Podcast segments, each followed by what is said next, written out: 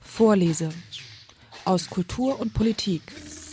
Jeden dritten Mittwoch im Monat auf FSK 93,0. El afeminado canta Ay, perdón. El afamado cantautor grabará para la firma discográfica.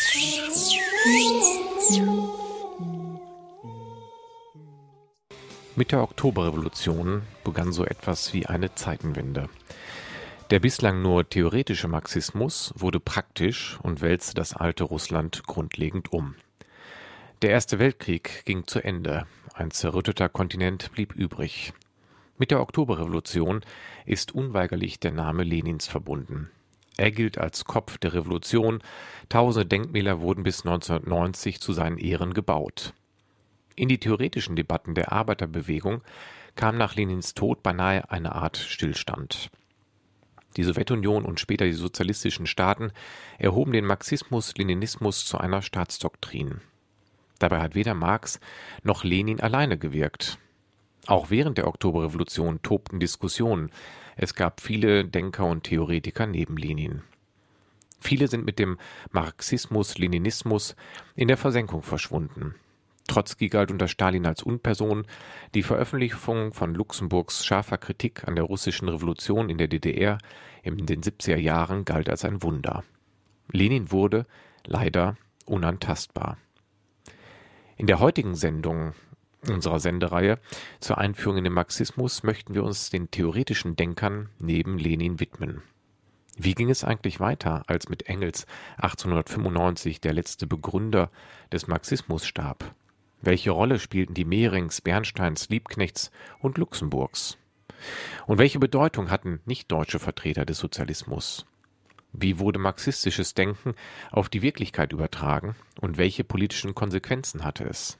In der nächsten Stunde wollen wir diesen Fragen im Rahmen unserer Sendereihe auf den Grund gehen. Sollten am Ende der Sendung Fragen offen bleiben oder ihr Literaturempfehlungen haben möchtet, ruft direkt im Anschluss an diese Sendung bis 22.30 Uhr hier im Studio an. Zu Gast in der Sendung ist Professor Georg Fühlbert von 1972 bis 2004 Professor für Politikwissenschaften an der Uni Marburg. Die Forschungsschwerpunkte Fülberts liegen hauptsächlich in der Theorie und Geschichte des Kapitalismus, in der Geschichte der Arbeiterbewegung und in der lokalen Zeitgeschichte. Er ist vielleicht einer der letzten marxistisch geprägten Professoren in Deutschland und insofern prädestiniert, einen Überblick über die Ideen des Marxismus zu geben. Guten Abend, Herr Fülbert. Guten Abend.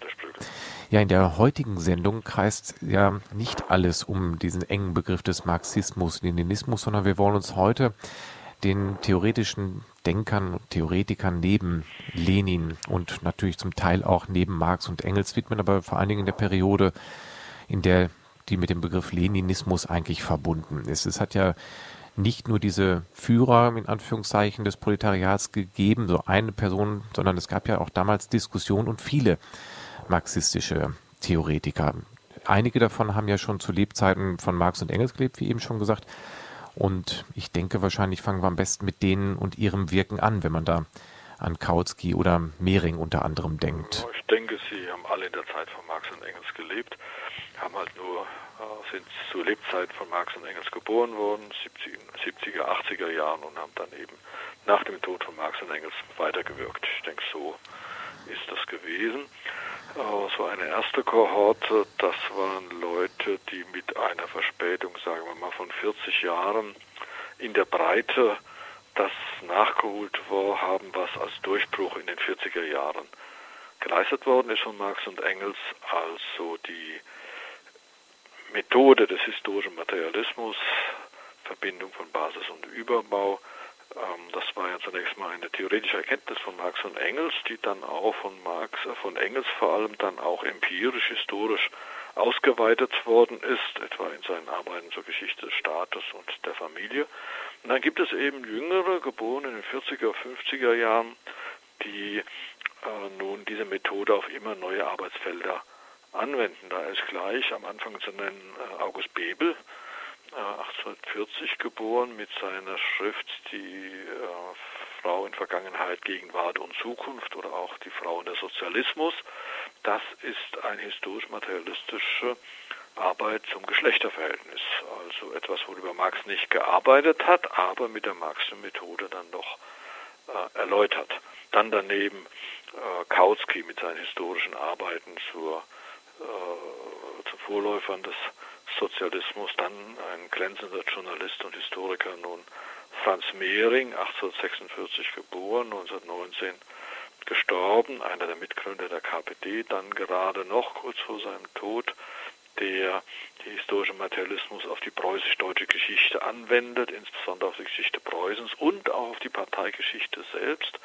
Äh, zwei, äh, eine zweibändige Geschichte der deutschen Sozialdemokratie geschrieben hat, die auch heute noch lesenswert ist, und die erste Marx-Biografie.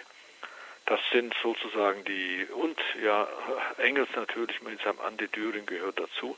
Das sind die Propagandisten äh, des historischen Materialismus gewesen. Die haben sich nicht das Ziel gesetzt, jetzt Neues zu bringen, sondern neu Erkanntes auf äh, bereits, äh, auf bereits, äh, auf noch nicht durch den historischen Materialismus durchgepflügte Felder anzuwenden. Das ist die erste Kohorte.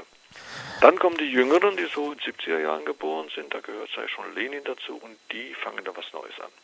Wo wir, jetzt haben wir ja schon einige äh, Namen sind jetzt schon gefallen, drösen wir es nochmal so genauer auf. Sie haben es eben erwähnt, Franz Mehring hat ja, wie Sie sagten, sich mit dem historischen Materialismus beschäftigt, hat auch eine Geschichte Deutschlands vom Ausgang des Mittelalters doch geschrieben. Ja, das sind vor das ist kein Buch, sondern es sind Aufsätze, die dann ins Buch zusammengestellt worden sind. Aber ganz wichtig, seine, die Lessing-Legende. Die Lessing-Legende war der Versuch des Wilhelminischen Reiches, sich äh, unter Rückgriff auf Lessing äh, zu legitimieren und eine Übereinstimmung zwischen dem alten Fritz und Lessing herzustellen. Und diese Legende hat er zerstört. Das ist ein literaturhistorisches Meisterwerk. Auch ein großer Journalist, also der beste Journalist wahrscheinlich, den die deutsche Arbeiterbewegung je hervorgebracht hat. Und der zweite Name, der da eine wichtige Rolle spielt, Karl Kautsky, den, auf den müssen wir wahrscheinlich im Laufe der Sendung noch genauer eingehen, weil der ja auch sich politisch positioniert hat. Ne? Man, ja. Einige haben historischen Materialismus weiterentwickelt. Aber ja, man muss auch sagen, dass diese Tradition nun also auf immer neue Felder des Überbaus in historischen Materialismus anzuwenden, auch später noch fortgesetzt worden ist. Ein wichtiger Mann, 1870 geboren ist, Eduard Fuchs gewesen, der 1940 gestorben ist, ein großer Kunstsammler äh, und Interpret von Kunst, Domiersammler und Verfasser einer außerordentlich erfolgreichen Sittengeschichte. Walter Benjamin hat einen großen Aufsatz über ihn geschrieben. Der gehört im Grunde zum Nachzügler äh, dieser ersten Kohorte Ausbreitung des historischen Materialismus auf neue Arbeitsfelder. Nun haben natürlich diese ja, bisher noch ausnahmslos Männer ja in einem politischen Umfeld gewirkt und ihr Leben reicht ja quasi bis in die Zeiten des Ersten Weltkrieges ja. hinein. Man hat da ja einige Biografien sind nicht so lückenlos revolutionär geblieben sondern einige haben ja auch dann dazu beigetragen, dass so eine Reformismusdebatte oder Revisionismusdebatte, wie man sie später ja, nannte, klar, eine Rolle gespielt haben. Ja, da gibt es also die, äh, da ist natürlich in erster Linie Eduard Bernstein zu nennen, 1850 geboren. Er war der treueste Schüler eigentlich von Engels, war praktisch sein Privatsekretär in London. Viele der schärfsten Angriffe auf den Revisionismus vor dem Revisionismus gegen die französischen Reformisten sind von Eduard, sind mit dem Namen Eduard Bernstein verbunden.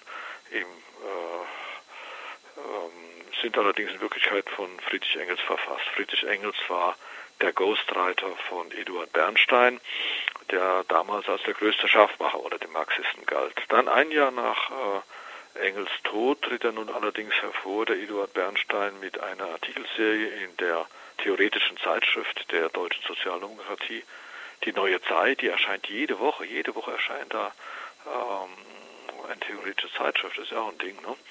Ähm, da verfasst er eine Artikelreihe, die Probleme des Sozialismus nennt er das. 1899 fasst er das in einem Buch zusammen, die äh, über die Aufgaben des, äh, der deutschen Sozialdemokratie, das ist die Urschrift des deutschen Revisionismus. Da bricht er mit Kernsätzen des Marxismus. Wie muss man sich das vorstellen, das Brechen mit Kernsätzen des Marxismus? Verabschiedet er sich von revolutionären Gedanken? Das sowieso. Also er ist sehr beeinflusst davon, äh, von, der, von den britischen Fabian, von der, von der Fabian Society. Er unterstellt fälschlicherweise übrigens äh, dem äh, Marx und Engels eine Zusammenbruchstheorie. Das haben wir schon erörtert, dass sie die nicht hatten. Sie hatten eine Transformationstheorie. Er greift auch einen Kernpunkt äh, der Marx-Kritik der politischen Ökonomie an. Die Mehrwertlehre akzeptiert er nicht mehr und äh, nähert sich doch sehr stark der Grenznutzentheorie und ist auf äh, im äh, also das Buch heißt Die Voraussetzungen des Sozialismus und die Aufgaben der deutschen Sozialdemokratie. Da sagt er am Ende dann, naja Gott, also die deutsche Sozialdemokratie in ihrer Praxis ist auch schon längst eine Reformpartei. Und das ist auch der richtige Weg. Äh, und deshalb äh, ruft er der deutschen Sozialdemokratie mit Friedrich Schiller zu, und was sie ist, das wage sie zu scheinen, eine demokratisch-sozialistische Reformpartei. Also im Grunde eine außerordentlich sympathische Haltung. Ob sie theoretisch richtig ist, eine ganz andere Angelegenheit. Aber dieser Irwin Bernstein ist eine außerordentlich ehrliche Haut gewesen. Der hat ausgesprochen, was viele Sozialdemokraten taten, ohne es zu wissen. Das heißt, die SPD war eine reformistische Partei und er war der Erste, der ihr das auf den Kopf zugesagt hat. Okay, insofern ehrlich, wie muss man sich das eigentlich vorstellen? Wie kam es zu so einem Bruch quasi mit so einer revolutionären Bewegung? Ging, ging es dem Kapitalismus zu gut? Also ja, entwickelte er sich zu gut? Ja, ja, er ist stabil geworden. Wir haben ja nun auch äh, Reform, Reformen innerhalb des Kapitalismus, die Sozialgesetzgebung. Ähm, dann äh, sagt der bringt der Bernstein auch statistische Daten. Er sagt, ja gut, wir haben eine Tendenz zur Monopolisierung einerseits, aber wir haben auch eine Ausweitung des, des Kleingewerbes. Äh, haben wir auch, also gerade durch die Einführung des Elektromotors um die Jahrhundertwende braucht, können jetzt auch kleine Betriebe sich neue Technik doch allmählich aneignen, war eigentlich äh, August Bebel schon vor der Einführung der Elektrizität ein Beispiel gewesen. Der war ja nun Drechsler und irgendwann war seine Drechslerei auch eine Dampfdrechslerei, nicht? Also das war mittelständisches ähm, Gewerbe. Also sagt äh, der Bernstein, guckt euch mal die Realität an, es geht alles viel, viel langsamer. Äh, und was da vorangeht, ist nicht ein Zusammenbruchsprozess, sondern ist die Möglichkeit, dass die Arbeiterbewegung sich allmählich in die Institutionen der kapitalistischen Gesellschaft einfräst und auf diese Weise die kapitalistische Gesellschaft sich anverwandelt. Das ist eine Sache, die hat er wahrscheinlich vom, vom äh, Friedrich Engels selbst gelernt, denn Engels letzte Schrift, äh, die Einleitung zu Marx Schrift, die Klassenkämpfe in Frankreich, enthält ja dasselbe. Nur dass eben Engel sagte, das Kapital wird sich das allerdings nicht äh, gefallen lassen, allmählich von der Arbeiterbewegung aufgefressen zu werden. Es wird zur Gewalt greifen, das ist der Moment der Revolution. Diese Zuspitzung allerdings fehlt bei Bernstein. Aber das ist ein bisschen eine komische Situation. Also der Bernstein geht bei Engels bis zu dessen Tod 1895 äh, ein und aus. Er ist der Lieblingsschüler, Ede vorn, Ede hinten. Und man hat so den Eindruck, als 1896, kaum ist der äh, Engels tot, kommt er mit seinen revisionistischen Gedanken raus, äh, so dass man auf die Idee kommen könnte, er sei die ganze Zeit schon um den ollen Engels da rumgeschlichen, mit dem Dolch im Gewand. Ein alter Freund und verstorbener Kollege Wolfgang Schröder, der sich sehr mit dieser Zeit befasst hat, hat mir gegenüber mal die Ansicht geäußert, es könnte sein, dass Engels dem Bernstein den Dolch selbst ins Gewand gesteckt hat. Oh, das war eine heftige. Naja, der hat, der hat immer gern seine Meinung gesagt, der Engels, und hat sich da aufgeregt über die Leute, die den historischen Materialismus so dogmatisch anwenden, hat gesagt, naja, man muss einfach die Veränderungstendenzen auch mit betrachten. Da wird aber beim sonntaglichen Braten, die trafen sich ja immer sonntags zum Essen, in Regents Park 122 wieder dem Engen, dem Bernstein, das so alles erzählt haben. Und der Bernstein hat sich das gemerkt und hat sich seinen eigenen Reim drauf gemacht. Gut, das, da ist eine, eine Männerfreundschaft aber doch derbe in die Brüche gegangen, kann man sagen. Naja, also der Engels, der braucht aus seinen alten Tagen auch ein bisschen Trost. Also der hat fast nichts mehr gesehen und war froh, dass er sein Eder hatte. Und dann die Tochter von Marx, die Elinor Marx, die ja mit einem Betrüger noch nicht mal verheiratet war, sondern mit einem Heiratsschwindler im Grunde zusammen war. Das wollte der alte Engels nicht mehr sehen, sonst wäre er ja sehr unruhig geworden. Er hat sich die Welt auch so ein bisschen schön, nicht schön geredet. Äh, ihm war klar, die Revolution kommt, alles andere ist sowieso egal. Und die kleineren Umstände ringsum um ihn rum, da hat er souverän drüber weggesehen. Und wie ist es eigentlich dann, wer hat dann eigentlich Bernstein Revisionist genannt? Also wer hat es so auf den Punkt gebracht? Oh, das weiß ich gar nicht selbst. Also das ist, oh, das ist eine kluge Frage, die bestimmt auch beantwortet werden kann, nur nicht durch mich. Ich weiß nicht, wer zum ersten Mal den Begriff Revisionismus verwandt hat. Es gibt natürlich dann, kommt zum großen Krach darüber, nicht? Und da tritt nun eine junge Frau auf, die dem Bernstein, also Schaf, äh, entgegentritt. Und das ist natürlich eine unheimlich fruchtbare Theoretikerin. Das ist Rosa Luxemburg, 1871 geboren, einige sagen 1870. Die äh, verfasst eine Schrift gegen den sozialdemokratische Programm von 1891 entgegen, an dem der Bernstein übrigens selbst noch mitgeschrieben hat. Aber für uns wichtiger ist sie natürlich, dass sie die Katastrophentendenzen des Kapitalismus untersucht, die der Bernstein nicht mehr sehen wollte. Und so ist sie dann die große Neuererin, äh, die sich als nie als Neuerin verstanden hat, sondern sie hat den Marx wieder instand gesetzt, sozusagen. Sie greift sich den zweiten Band des Marxischen Kapitals und sagt, ja, also da bei Marx gibt es ja so zwei große Branchen, das ist die Produktionsmittelindustrie und die Konsumgüterindustrie, die müssen sich untereinander austauschen, da darf kein Überschuss bleiben, aber es bleibt ein Überschuss, sagt sie. Und dieser Überschuss, das ist Mehrwert, der nicht mehr investiert werden kann. Und so leidet der Kapitalismus an Überakkumulation, sagt sie.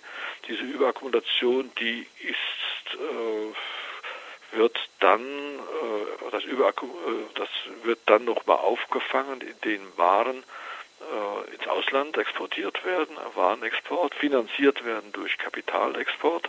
So schafft sich der Kapitalismus eine Atempause und das ist das, worauf der Bernstein reingefallen ist, sagt sie. Der Bernstein hat richtig beobachtet, dass der Kapitalismus in einer Prosperitätsphase jetzt ist, dass er sich weiter ausdehnt und schließt daraus, er existiert ewig. Ich aber sage euch, sagt Rosa Luxemburg, ist wirklich nur eine Atempause, denn wenn die ganze Welt durchkapitalisiert ist, dann werden wir die große Überproduktionskrise haben und dann bricht der Laden zusammen, aber der bricht nicht so friedlich äh, zusammen, fault nichts vor sich hin, sondern das wird zu in einer großen, äh, wird in einer großen Katastrophe münden in einem imperialistischen Krieg. Den sieht sie früh voraus. Vollendet hat sie dieses Theoriegebäude in ihrem Buch Die Akkumulation des Kapitals von 1913. Aber der Grundgedanke, der spielt schon eine Rolle 1899 in ihrer Auseinandersetzung mit Bernstein. Aber dieser Zusammenbruch des Kapitalismus ist für sie kein, nichts Automatisches. Der Weg zu diesem Zusammenbruch ist so katastrophal, dass die Völker sich das wohl nicht gefallen lassen werden und vorher revoltieren. Und da brauchen wir eine sozialdemokratische Partei, die das in Strategie umsetzt. Und das ist dann die, äh, da ist Rosa Luxemburg dann belehrt, wie man sowas macht, durch ihre Teilnahme an der russischen Revolution von 1905-6. Sie entwirft ein Szenario der Abfolge von Massendemonstrationen, Massenstreik und dann bewaffneten Kampf. Im Vorfeld, also in dieser Auseinandersetzung mit dem Revisionismus, hat sie ja auch diesen Text geschrieben, Reform oder Revolution, wo sie sich das genau mit der Frage ist, beschäftigt. Ist, das ist ja die, das ist ja die Schrift gegen, äh, gegen das ist eine Schrift gegen Kautsky.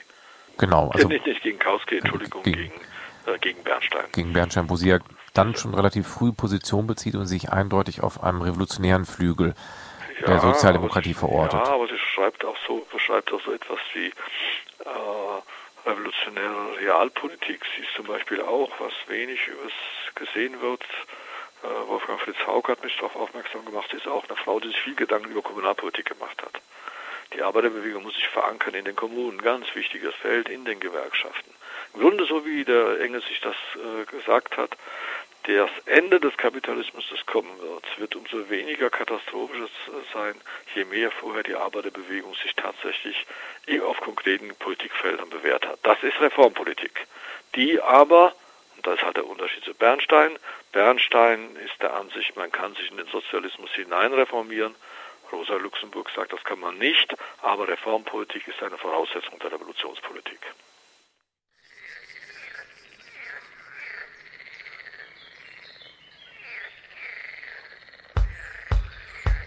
Said I'm feeling fine, I got nothing to lose. Got a fresh paycheck and a bottle of booze. Well, I'm not where smart, but one thing's sure. If you want to my love, you'll be begging for more. You're the prettiest girl that I've ever seen. There's a key to your heart, should hand it to me. Alright, hey. Alright.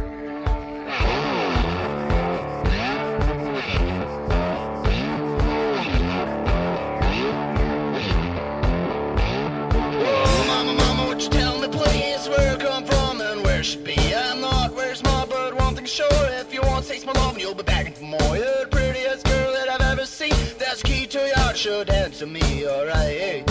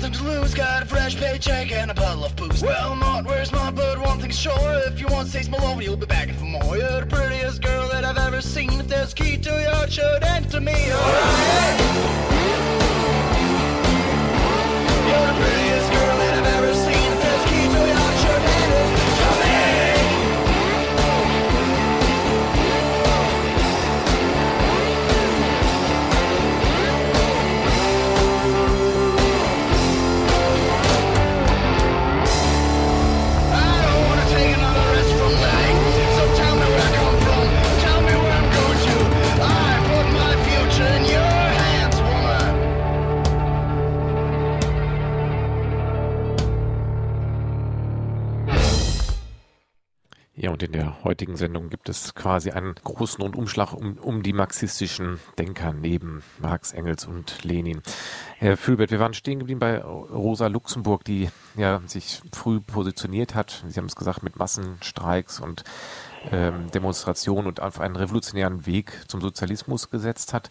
Sie ist ja dann neben dem, dass sie den Ersten Weltkrieg wirklich radikal kritisiert hat und äh, als imperialistischen Krieg gebrandmarkt hat, auch eine Kritikerin der russischen Revolution später gewesen, um es nochmal kurz zu erwähnen. Ja, sie war schon eine Kritikerin von äh, Lenins Parteikonzept, das ihr zu hierarchisch war. Sie setzte eher auf die Selbst, der Selbstlernprozess der Massen, war dann inhaftiert im Ersten Weltkrieg, erfährt dort von der russischen Revolution, verfasst eine Schrift über die russische Revolution, die erst nach ihrer Ermordung veröffentlicht worden ist, wo sie nun etliches kritisiert. Sie kritisiert die Nationalitätenpolitik, dass also Lenin, äh, ja, also dass die Bolschewiki ja ähm, das Zahnreich aufgelöst haben, praktisch indem sie den einzelnen Völkern die nationale Unabhängigkeit zugestanden haben. Das davon hielt nun Rosa Luxemburg gar nichts. Insbesondere fand sie es höchst bedenklich, dass die Ukraine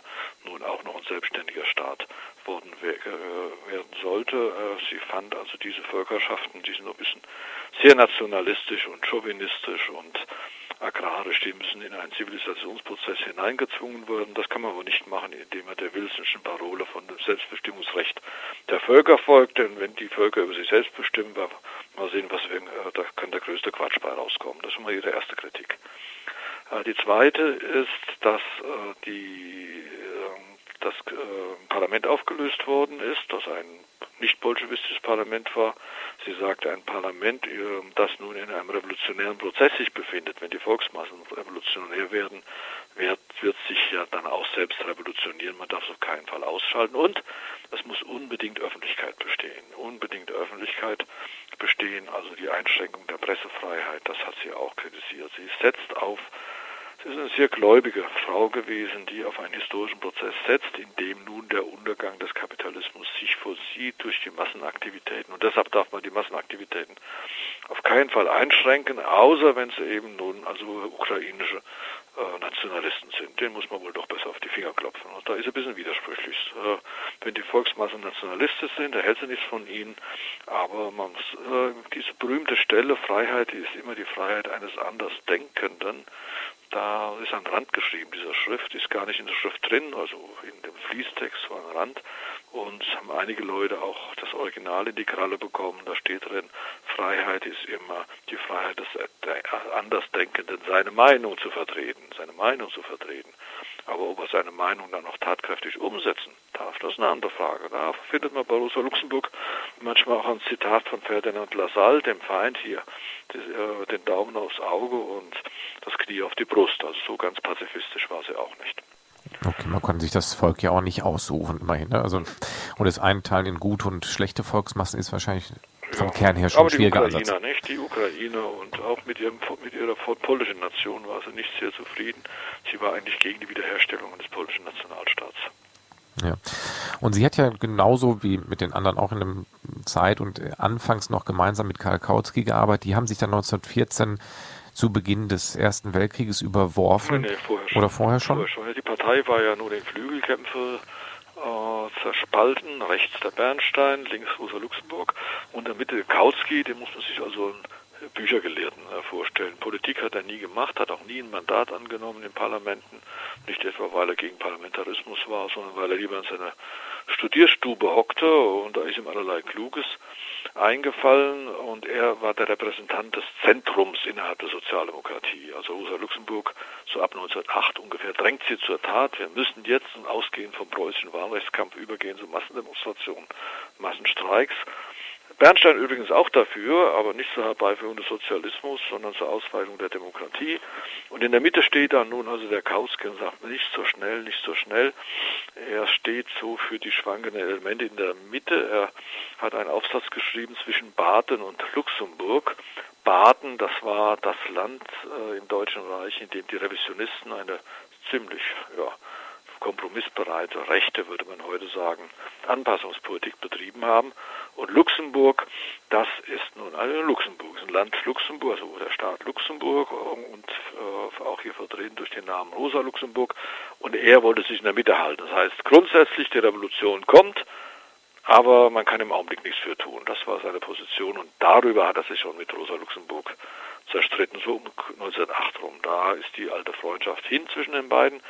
1914 äh, bei Kriegsausbruch, da drängt natürlich auch Rosa Luxemburg auf Antikriegsopposition und Kautsky ist jetzt auch schon 60 und denkt wohl so ein bisschen ans Ende und der sagt, na ja, also er ist auch gegen den Krieg übrigens, er war ja dann auch in der unabhängigen sozialdemokratischen Partei, in der übrigens dann auch der Bernstein war. Sie sehen, es geht ziemlich durcheinander äh, in der Kriegsfrage, aber er sagt, na ja, der Krieg, das ist natürlich alles ganz schrecklich, aber es ist eine Zwischenstufe in einer Entwicklung des Imperialismus. Er war auch Imperialismustheoretiker.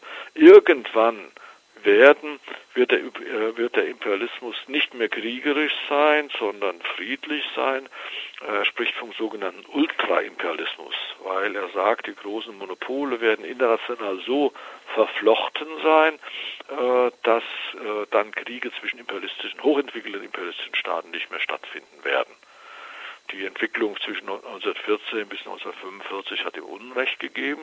Heute gibt es wieder Leute, die sagen, naja, der Kautsky war zwar ein bisschen spießiger Typ, äh, aber diese Idee vom Ultraimperialismus ist vielleicht gar nicht so falsch.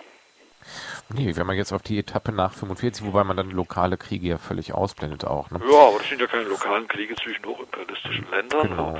sondern die fallen halt über andere her. Das ist mhm. wieder was anderes. Genau der hat ja dann wirklich sich äh, mit, oder Lenin mit ihm komplett überworfen, ja, hat ihn ja Renegat bezeichnet. ja, er war natürlich der Lehrer von Lenin. Also Lenins Schrift Was tun basiert auf Kautsky. Lenins Theorie, dass das äh, revolutionäre Klassenbewusstsein in die Arbeiterklasse hineingetragen werden muss von außen, das hat er von Kautsky und er beruft sich auf Kautsky. Ähm, nur der Kautsky hatte so eher oberlehrerhaft äh, verstanden, nicht? Aber wenn als dann einmal eine reale Re Revolution da ausbrach 1917, da war er der Ansicht, das geht nun mal gar nicht.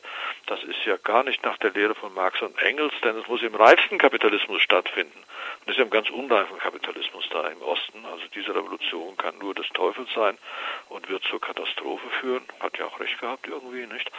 Aber Lenin war natürlich fuchsteufelswild und schreibt dann äh, seine Broschüre Die proletarische Revolution unter Renegat Kautsky. Kautsky hatte nun auch ein Land, ein Revolutionsland nach seinem Herzen in, äh, äh, in Georgien, äh, das ja auch dann selbstständig wurde aufgrund des Nationalitätenerlasses der Bolschewiki. Da waren die Sozialdemokraten und nicht die Bolschewiki an der Macht, die Menschewiki. Das, da fühlte nun der Kautsky sich zu Hause und war natürlich extrem sauer, als 1921 äh, die Bolschewiki auch dort einfielen, insbesondere der Genosse Stalin da in seiner Heimat auch den Bolschewismus einführte. Gut, nun ist Kautsky, das wäre jetzt nochmal so ein Aspekt, der mir gerade, über den ich gerade stolper, ich weiß gar nicht, wo er 38 verstorben ist, weil in das Amsterdam ja schon in der Emigration. In der Emigration, aber noch zum Glück vor dem Einmarsch der Deutschen. Dieses Glück hatte ein weiterer marxistischer Theoretiker, auf den wir jetzt auch noch eingehen wollten in dem Komplex hier, Rudolf Hilferding, Hilferding nicht, der ist 41 unter ungeklärten Umständen von der Gestapo ja, ermordet worden. kann man es nicht nennen. Also Mord ist ein, äh, ja. ja. Also er ist ermordet worden, jetzt gleichgültig, ob sie ihn zu Tode gequält haben oder ob er äh, das nicht mehr aushielt und sich das nehmen nahm. Genau. Er ist ein Opfer der, der Nazis gewesen. Genau, aber auch aus dem Kreis, der noch in der USPD ja, vertreten der, war. Und der ist 1877 geboren und war vom Beruf Kinderarzt und schreibt sozusagen in seiner Freizeit einen, praktisch den vierten Band des Kapitals. Das Finanzkapital heißt das Buch. Er macht es wie Luxemburg, geht von Marx aus, in dem Fall nicht vom zweiten Band, sondern vom dritten Band, auch von Teilen des ersten Bandes und sagt, ja, hier sind einige Entwicklungen, die Monopolisierung. Die Monop äh, der Kapitalismus monopolisiert sich, äh, die Banken monopolisieren sich, beide, das Bankkapital und das Industriekapital, durchdringen sich gegenseitig, auch durch Verschränkungen in den äh, Aufsichtsräten, äh, den Vorständen, damals wohl vor allem den Vorständen. Ähm, und so wird der Kapitalismus ein organisierter Kapitalismus. Organisierter Kapitalismus, den Begriff prägt prägt dann in den 20er Jahren. Der Kapitalismus ist nicht mehr der wilde Konkurrenzkapitalismus, sondern hochorganisiert mit doch starker Einbeziehung des Staates.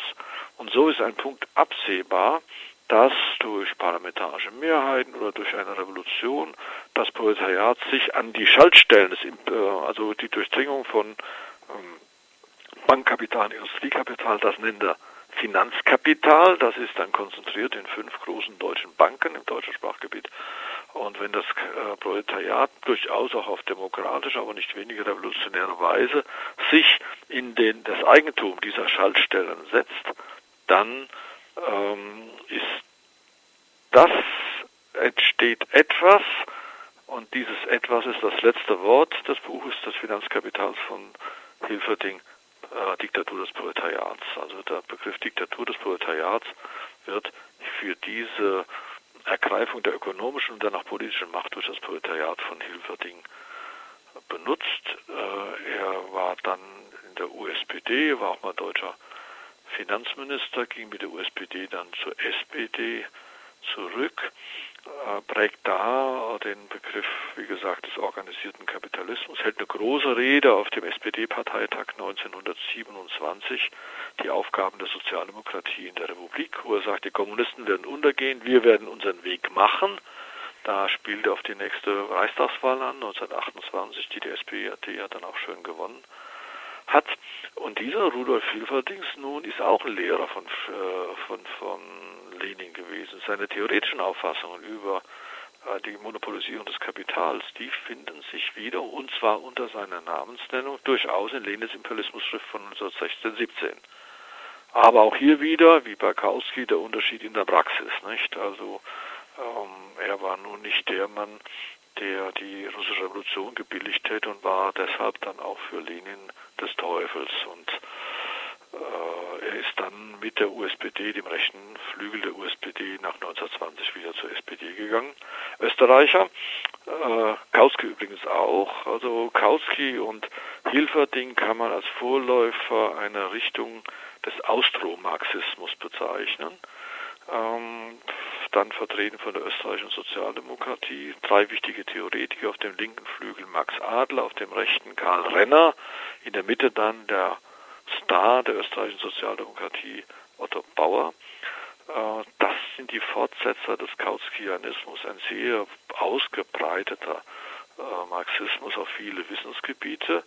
Ein wichtiges Wissensgebiet, das man nur in Österreich so studieren konnte, war die Nationalitätenfrage. Ein großes Problem, das Verhältnis von Nationalismus und Massenbewusstsein. Das wurde am Beispiel Österreich studiert in den Schriften von Otto Bauer. Die waren so attraktiv, dass ein gewisser Dschugashvili, Stalin, dann auch nach äh, vor 1914 nach Wien kommt, um die Nationalitätenfrage zu studieren, die auch für Russland eine große Bedeutung hatte und eine eigene Schrift zu verfassen. Dann ist dieser Otto Bauer, der fruchtbarste dieser drei Theoretiker, auch ein Theoretiker des Klassengleichgewichts gewesen, war ja kurz Außenminister der Österreichischen Republik 1918, ähm, wo ja nun ein historischer Kompromiss zunächst einmal zwischen den Rechten, den Konservativen und der Sozialdemokratie geschlossen wurde, auf, dem Basis, auf der Basis der Republik. Das analysiert nun der Otto Bauer und sagt, solche Zwischenphasen gibt es eben auch. Da ist er im Grunde ein Vordenker des späteren historischen Kompromisses äh, in Italien. Das sind nun die, äh, die Austromarxisten.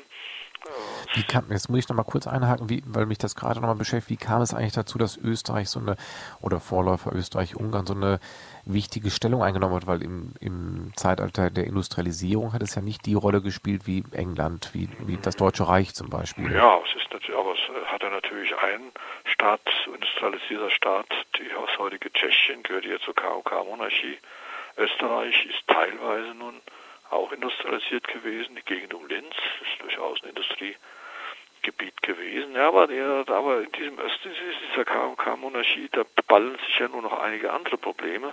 Das Problem des Imperialismus. Und zwar nicht des Imperialismus, dass man da in Afrika da irgendwelche äh, Gebiete erobert, sondern eines Imperialismus in Europa, äh, Südosteuropa. Das war ein österreichisches Problem. Äh, das ist ähnlich wie Russland. Ne? Russland ist nur ein Teil industrialisiertes Land gewesen, zugleich aber ein imperialistisches Land gewesen. Auch Österreich. Österreich ist ein, Indust äh, ein imperialistisches Land gewesen, ist ja auch dann der Auslöser des Ersten Weltkriegs gewesen. Insofern äh, auf rein ökonomischem Gebiet würde man sagen, naja gut, also kein fortschrittendes Land. Aber was die politische Dynamik des Imperialismus angeht und des Nationalismus, der ja dann das 20. Jahrhundert beherrscht und das 21. offensichtlich auch, hm, ist Österreich doch äh, ein fortgeschrittenes Land, wenn auch im negativen Sinn. Die brennenden Fragen der Zeit, die werden in Österreich äh, durchdacht und äh, auch von bürgerlichen Leuten und sie haben bestimmt mal den Mann ohne Eigenschaften von Musil gelesen. Nicht? Da sieht man ja auch, wie in diesem Wetterwinkel, auch diesem Wien, sich alle wichtigen Fragen der Zeit zusammenballen oder die Psychoanalyse, die entsteht also nicht, im, nicht in London, nicht, die entsteht in Wien. Also gerade die Überbauphänomene des Imperialismus des Kapitalismus sind in diesen Vielvölkerstaaten nun äh, am weitesten zugespitzt. Genau, und ähm, insofern hat es auch in die Wissenschaft Einzug gehalten, wie Sie es eben schon sagten, unter dem Begriff Austromarxismus, also eine eigene ja, Denkrichtung quasi. gehen alle, also Stalin studiert, also lernt in Österreich und lesen Sie mal die Lebenserinnerung von Leo Trotzki, nicht, der ein weiterer wichtiger Mann gewesen ist. Auch der erzählt von seinem Aufenthalt in Wien. Leo Trotzki, ja gut, das wird eine andere Tradition, nicht, aber auch alle sind Sie erstmal in Österreich und gucken sich das an, was da äh, an Problemen zusammenreift. Wobei Trotzki natürlich dann eine ganz andere Tradition gehört. Le Trotzki gehört natürlich dann zur Linie Lenin ganz klar. Und er ist der Militärtheoretiker, der Militärpraktiker, einer, der auch in der Tagespolitik vor Ort tiefer drinsteckt als Lenin, ja Vorsitzender des Petersburger Sowjets 1905 und 1917. Auch er natürlich anknüpfend an Marx, ein Begriff, der in 50er Jahren von Marx mal so aufs Papier geschleudert wurde, der Begriff der permanenten Revolution, wird 1906 zum Titel einer Schrift von Leo Trotsky äh, und das und die Notwendigkeit der permanenten Revolution, der Weltrevolution äh, entgegen einer nationalen Verengung, wie sie von Stalin dann betrieben wird, ist ja dann das zentrale Thema der politischen Arbeit von Leo Trotsky, den man immer nennen muss, erstens als den praktischen Revolutionär, dann als den Revolutionstheoretiker, kein Ökonom,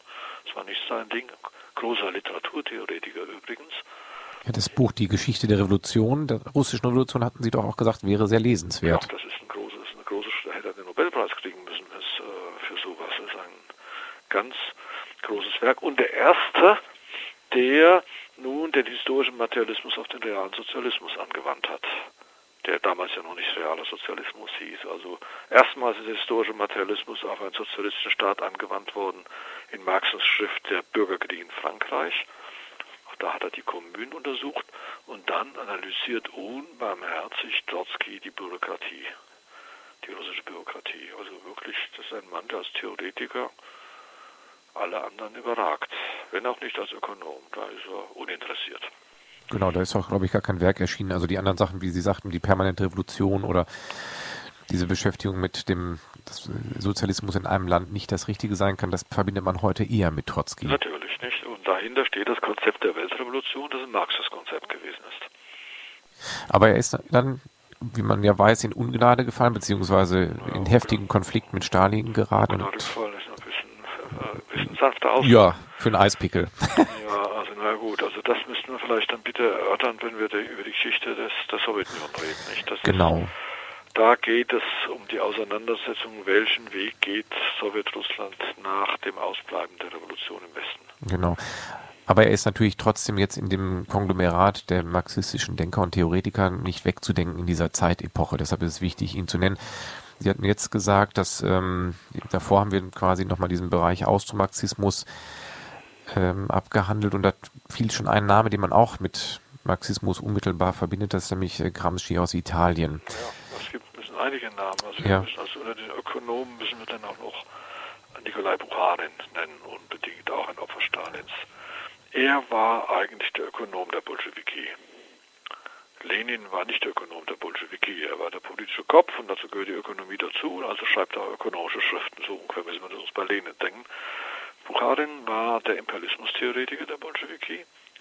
Er war, soweit ich sehe, auch der Einzige, der sich auseinandergesetzt hat mit den neuen Entwicklungen in der bürgerlichen äh, Ökonomie. Da haben wir ein Problem. Also Marx äh, fußt auf Adam Smith und äh, David Ricardo, Arbeitswerttheorie. Und im selben Moment, da er das tut, äh, gibt die bürgerliche politische Ökonomie, die bis dahin ja auch Arbeitswerttheorie war, die Arbeitswerttheorie auf und wird zur Grenznutzentheorie. Das haben die Marxisten nicht mehr zur Kenntnis genommen. Der Engels, dem hat man öfter mal gefragt, was er denn von solchen Leuten hält. Und er sagte, ach Gott, das ist Vulgärökonomie, das haben wir uns doch schon länger an Füßen, längst an Füßen abgelaufen, so ungefähr. Das hat nicht mehr interessiert. Man hat ihn immer wieder darauf hingewiesen, da gibt es doch den William Stanley Jevons, ach, sagte, alles alter Kohl und das hat ihn nicht mehr interessiert. Bukharin merkt aber, dass das inzwischen eine um, theoretische Weltmacht wird, diese Grenznutzentheorie. Sie wird ja in einer Mainstream-Wissenschaft bis heute und er ist der Erste, der sich mit ihr auseinandergesetzt hat.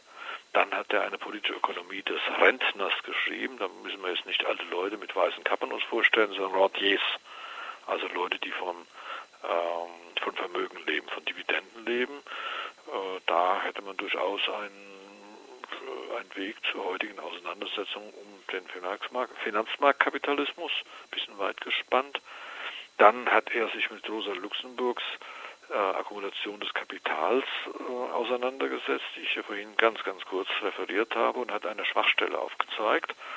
Äh, nämlich Rosa Luxemburg hat etwas vernachlässigt oder kurzerhand abgewiesen, was sie hätte nicht abweisen dürfen, nämlich die Möglichkeit dessen, was später äh, einmal Burkhard Lutz, ein bundesdeutscher Soziologe, die innere Landnahme des Kapitalismus nennt, also den inneren Markt, also sehr, sehr fruchtbare Beiträge von Bukharin und äh, Bukharin ist dann auch ein Theoretiker der politischen Ökonomie des Sozialismus geworden, als Architekt oder theoretischer Architekt oder auch Mitarchitekt der neuen ökonomischen Politik NÖP in Sowjetrussland, worüber wir dann auch noch reden müssen, wenn wir über die äh, äh, Entwicklung der Sowjetunion reden. Was macht man mit solchen Theoretikern, wenn man Stalin heißt, man bringt sie um? Also 1938 wird er erschossen.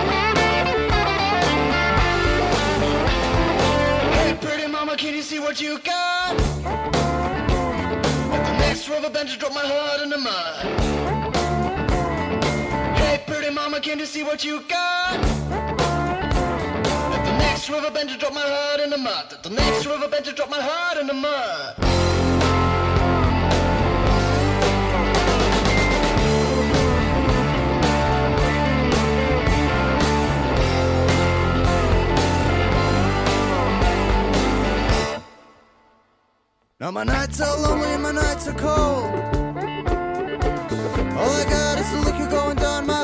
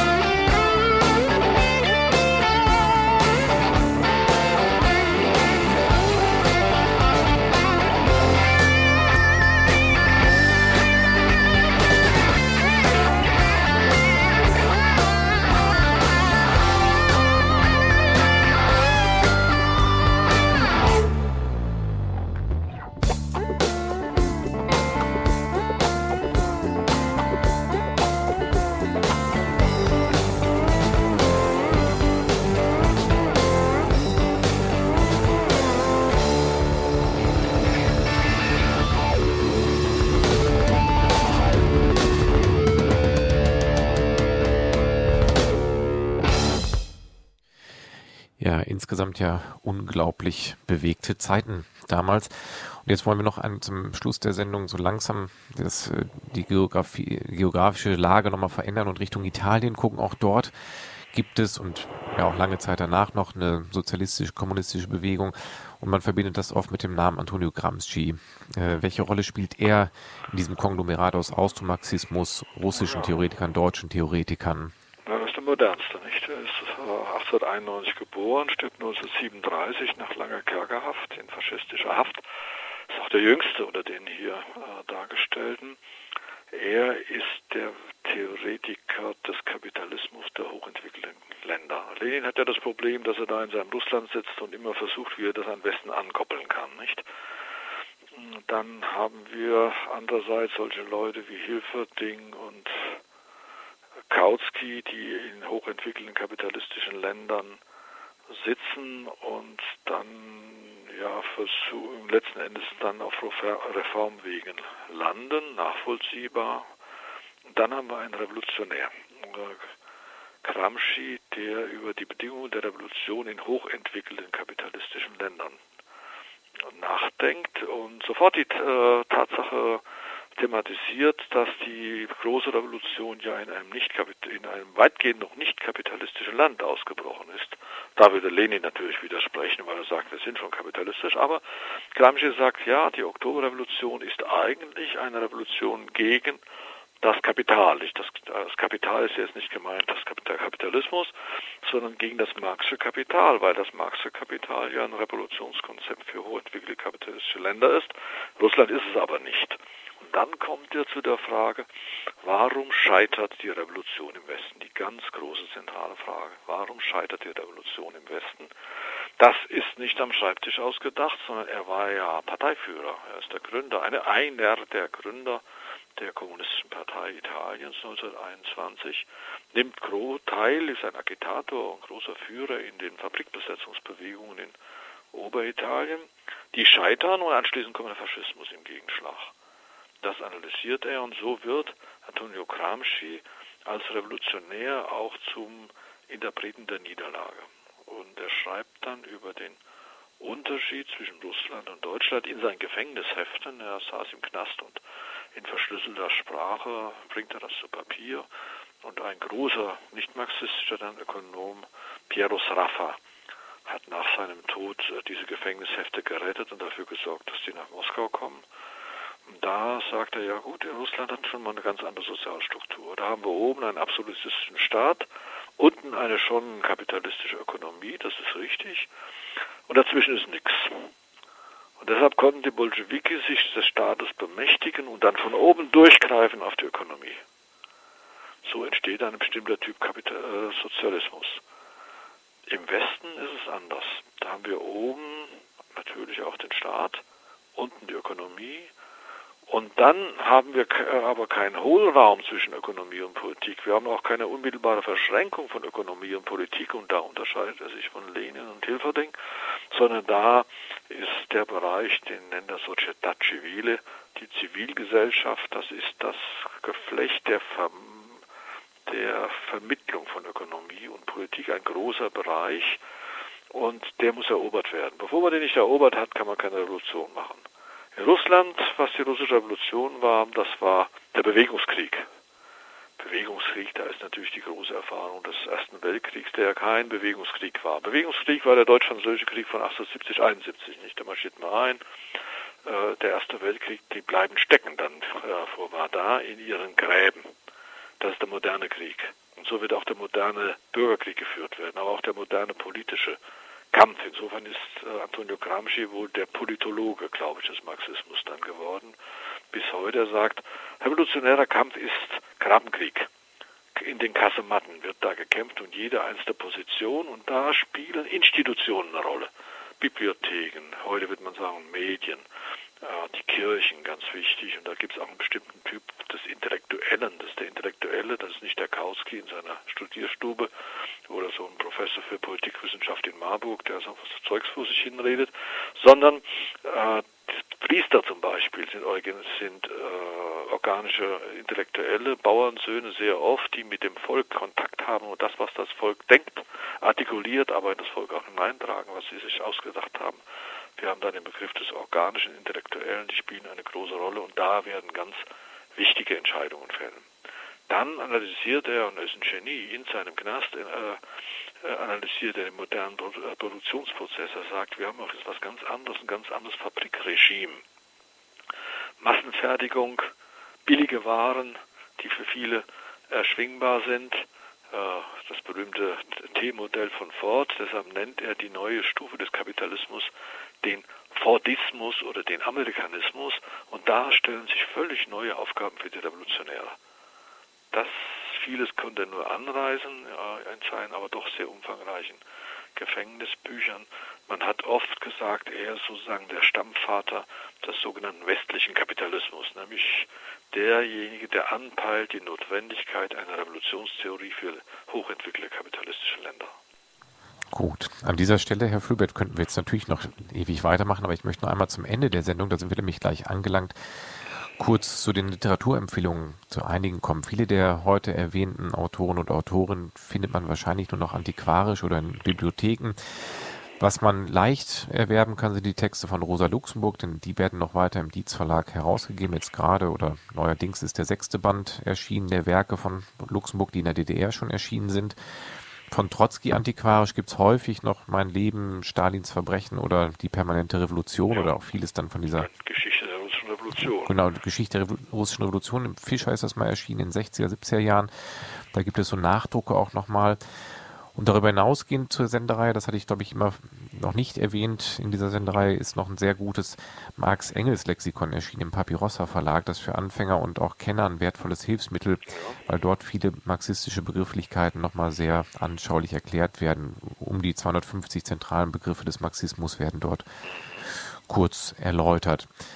Und dann hatten Sie noch eine Ergänzung, Herr Fühlbert. Ja, ein heißer Tipp, wenn man ein bisschen mit bisschen, Mühe sich nähern muss. Also seit Jahrzehnten ja betreibt schon Wolfgang Fritz Haug das historisch-kritische Wörterbuch des Marxismus. Da ist jetzt beim Buchbuchstaben M angelangt, bis Z ist es noch ein bisschen Weg. Da versucht er nun alle möglichen äh, Dinge, die von Marxisten noch nicht behandelt worden sind, dann wieder äh, Spezialisten anzuvertrauen, die die marxistisch, äh, marxistisch durchdringen. Nicht? Da haben sie Aufsätze über Kazike, nicht? Äh, was hat das mit Marxismus zu tun? Also die Vielfalt der Erscheinungen der bürgerlichen Welt in Begriffe gefasst, von Spezialisten bearbeitet. Und jetzt ist gerade der Band mit dem Buch mit dem Buchstaben M erschienen. Und M, da fällt uns natürlich sofort ein Marxismus. Und dieses Stichwort Marxismus ist von Wolfgang Fritz Haug selbst bearbeitet worden. Jetzt ist das natürlich sehr teuer. Diese Dinge kann man sich eigentlich nicht kaufen. Aber es gibt hier Universitäten und Universitätsbibliotheken. Da würde ich vorschlagen, hingehen, sich den Artikel mal ansehen. Und der Wolfgang Fritz Haug wird natürlich jetzt sauer sein über das, was ich sage. Er wird, muss natürlich wünschen, dass das Buch auch gekauft wird. Aber ich kann mir so einige Hörerinnen und Hörer vorstellen, die sagen, ja, da soll er Ihnen das Geld auch gleich liefern. Mhm. In dem Fall hätte er wohl nichts dagegen, wenn man wenn ich jetzt sage, den, den wichtigen Artikel von Haug über Marxismus kommentieren und lesen. Gut. Ja, dann gibt es auch noch so Schmankerln, soll vielleicht, also ich habe hier von dem ähm, Eduard Fuchs äh, geredet, äh, diesen Sammler, ich würde da ganz gerne auf eine Neuerscheinung hinweisen vor einem Jahr erschienen. Ulrich Weiz heißt der Autor und der hat eine Biografie dieses Eduard Fuchs geschrieben. Der Mann im Schatten, Eduard Fuchs im Karl-Dietz Verlag Berlin. Okay, vielen Dank, Herr Filbert. Kurzer Ausblick. In der Kürze der Zeit, im Juli geht es weiter mit der Geschichte der sozialistischen Staaten und im August machen wir einen Ausblick, was bleibt oder was wird entstehen vom Marxismus. Vielen, an dieser Stelle vielen Dank, Herr Filbert, und ich freue mich auf die nächste Sendung. Ich mich auch. Bis dann. Okay. Tschüss.